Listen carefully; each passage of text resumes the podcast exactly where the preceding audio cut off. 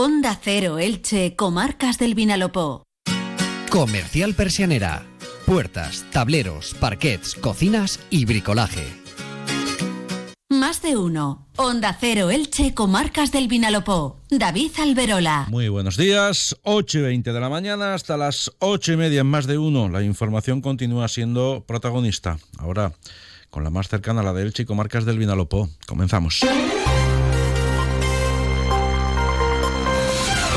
Apunte, como es habitual, para la previsión meteorológica. Nos cuenta Jorge Miralles desde Tiempo Elche que este jueves 18 de enero va a ser una jornada bastante soleada, con algo más de nubosidad. Por la tarde, viento flojo de suroeste y temperaturas máximas de 22 grados en Elche y en Crevillén, en Santa Pola, el termómetro se va a quedar en 21 grados. La situación va a cambiar mañana, día en el que ya se va a retirar la masa de aire templado de estos últimos días y con viento flojo de levante las temperaturas van a descender en un día muy nuboso en el que además por la tarde-noche no se descartan lluvias.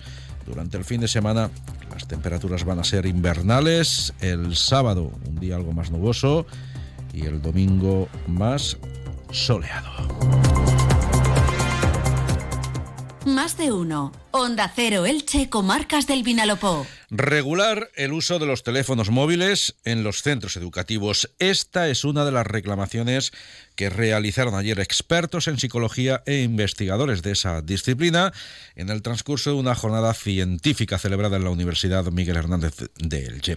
Organizada por el Centro de Investigación de la Infancia de la UMH, durante esa jornada se puso de manifiesto también que los, los adolescentes reconocen que sus problemas de autoestima vienen de las redes sociales y se presentaron los resultados de un proyecto de ámbito nacional que ha analizado la salud mental de niños y adolescentes de entre 8 y 16 años.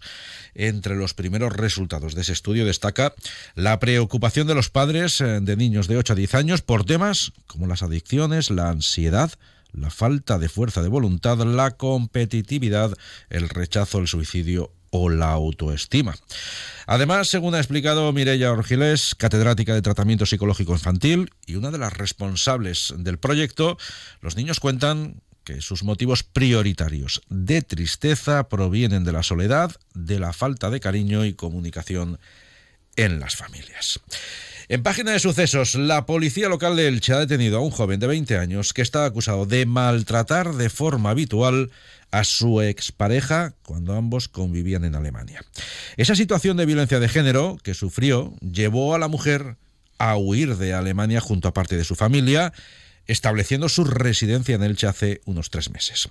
Sin embargo, él supo dónde estaba y el pasado mes de diciembre viajó hasta la ciudad. La localizó en la terraza de una cafetería de la avenida Usias March y ella, al verlo, sufrió un ataque de pánico que le provocó un desmayo y quedar inconsciente en el suelo y con convulsiones. La mujer fue asistida sanitariamente en el lugar y trasladada al hospital recuperándose finalmente. El padre de la joven confesó a la policía que habían salido de Alemania huyendo de su expareja porque el maltrato hacia la mujer era habitual al tiempo, que reconoció que la víctima no lo había denunciado nunca por miedo a que el hombre tomara represalias. También en página de sucesos, la Guardia Civil ha arrestado en Villena a un hombre de 21 años que está acusado de ser el autor de una quincena de delitos de estafa a través de una red social, cuyas víctimas eh, de esas estafas residen en hasta nueve provincias españolas distintas. La denuncia en Santa Pola por una de esas estafas activó la investigación. El arrestado realizaba ofertas a través de una red social de productos como aceite o vehículos, concretamente un quad y un ciclomotor, a un precio muy por debajo del que se encuentran en el mercado, por lo que conseguía captar la atención de los usuarios rápidamente. Tras contactar con las víctimas a través de una identidad falsa, facilitaba datos a los interesados para realizar el cobro por Bizum, y una vez recibido ese dinero desaparecía sin enviar ningún producto. Se estima que el botín logrado por el detenido en las 15 presuntas estafas supera los 2.800 euros. Hola, ¿estás ahí? Despierta. Este invierno practica en Cable World el Intel ahorro. Ahorra de verdad de manera inteligente. Tres meses gratis y tus gigas por dos. Sí, despierta. Tres primeros meses gratis y tus gigas por dos. Ven ya a Cable World. Onda Cero Elche, Comarcas del Vinalopó. Elche va a participar la próxima semana en una nueva edición de la Feria Turística Fitur, que se celebra en Madrid y lo va a hacer por primera vez como marca propia de la comunidad. El organismo Visit Elche tendrá un stand de 30 metros cuadrados de superficie, en el que su elemento principal va a ser una palmera datilera de 4 metros de altura dentro del recinto ferial de IFEMA en la capital de España. Durante la feria, Visitelche va a llevar a cabo una amplia agenda de actividades, presentaciones y reuniones. Por ejemplo, el miércoles, día de la inauguración de Fitur, se va a presentar la estrategia conjunta Elche-Alicante en materia de promoción turística, que es un plan consensuado entre los ayuntamientos de ambas ciudades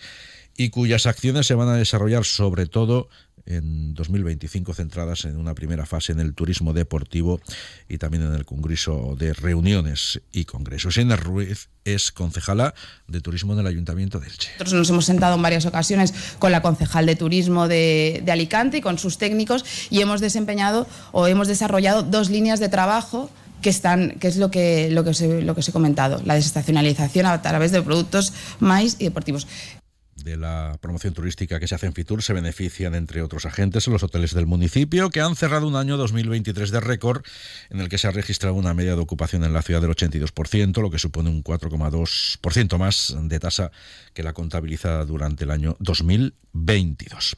En Elda, con una inversión de más de 303.000 euros. Ayer se inauguró la remodelación de la Plaza de San Antón, también la de la calle Independencia dos espacios públicos emplazados en el casco antiguo del municipio. La actuación ejecutada en la calle Independencia que ha contado con un presupuesto de 232.000 euros, ha sido financiada en su totalidad por la Diputación de Alicante, motivo por el que la inauguración de las obras estuvo presidida por el máximo responsable de la institución provincial, Tony Pérez. La colaboración entre las administraciones, en este caso dos administraciones locales, ayuntamiento y diputación, y una diputación que recoge las propuestas de los ayuntamientos y ejecuta obras que son importantes para facilitar la vida de las personas es verdad que estamos en un tránsito, en una transformación, en una pensada, en una reflexión de cómo deben ser las ciudades, de cómo ya están empezando a ser las ciudades que están haciendo bueno, pues una recuperación del espacio público fundamentalmente para que las personas sean los auténticos protagonistas.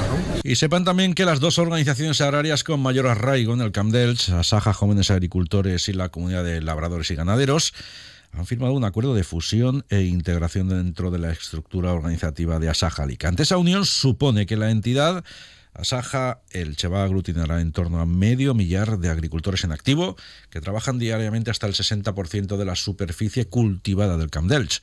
Por este orden escuchan a Pedro Valero, presidente de Asaja Elche, Pascual Urbán, de la comunidad de labradores. Y unión nos dará mayor herramientas para poder eh, tratar y organizar y dar los servicios a los agricultores del campo de Elche. Con Asaja obtendremos una mayor personalidad jurídica y podremos conseguir objetivos que sin este enlace no se hubiesen podido conseguir.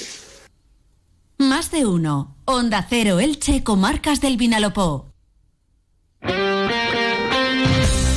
Con la información deportiva vamos a llegar a las ocho y media. Monserrate, muy buenos días. Hola David, buenos días. En el Elche Club de Fútbol la principal novedad ayer fue la presencia del delantero del filial, Jesús Hernández, con el primer equipo. El goleador mexicano estuvo a las órdenes de Sebastián Becasese y su presencia en el primer equipo durante la segunda vuelta va a depender de la salida de Lautaro Blanco con ficha extracomunitaria junto con Nico Castro y que no llegue ningún otro jugador de fuera para ocupar esa vacante. Además, Fidel Chávez se volvió al terreno de juego, volvió para trabajar sobre el césped, aunque no estará disponible todavía para el encuentro ante el Real Valladolid. Y de cara al domingo se va a celebrar una nueva edición de la Media Maratón de Santa Pola con 5.500 participantes y un objetivo desde el punto de vista deportivo, batir los récords tanto en categoría absoluta masculina como en la femenina. En hombres, el récord está en 59 minutos y 9 segundos y en mujeres en una hora y 7 minutos. ¿Se acaba tu contrato de mantenimiento del ascensor y quieres buscar un servicio mejor? Llama a Ascensores Serki. Te daremos una solución a la medida de tus necesidades. En Ascensores Serki ponemos a tu disposición un equipo de profesionales rápido y eficaz. Llama ya al teléfono 965 42 23 76 o visita serki.es. Son las ocho y media, son